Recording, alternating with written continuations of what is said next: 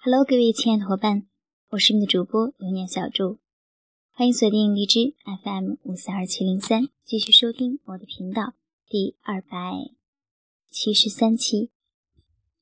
二零一六年二月五号这一天是我农历的生日，呃，生日这一天呢，并没有过得很铺张，我的老公给我在。快将近凌晨的时候，做了一碗荷包蛋汤，打了两个荷包蛋。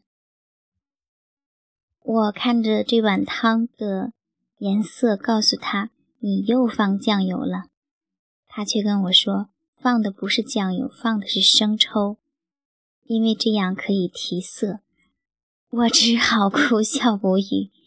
然后他说：“不够的话，吃完了再给煮两个。”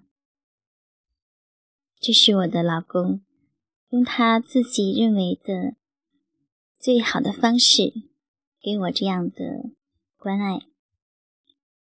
在作家团的一群、二群，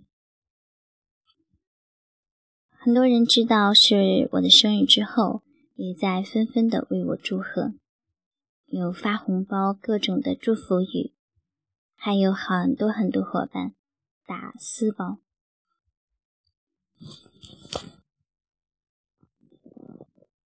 那让我深深感触的就是，作家团是我连续几个月的心血。我会看到我们之间和每个学员之间这种非常浓厚的、深刻的感情。这种感情的话，可能局外人一定是理解不了的。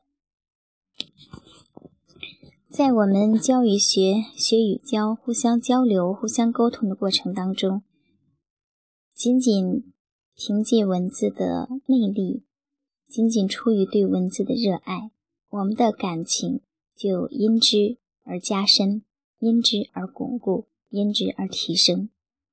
因此呢，我万分的感谢这样的一个时代，也非常庆幸当初自己的选择，也很感恩我的师傅。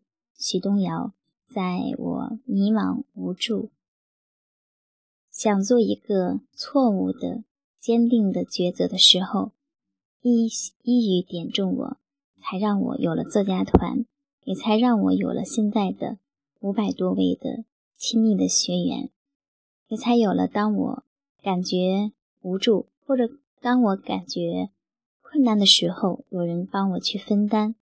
当我有自己的快乐的时候，有人和我一起去分享，这真的是最大的幸福。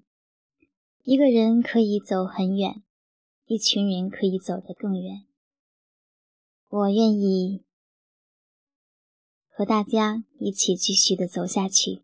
我想，这才是在我生日这一天，我最好的礼物。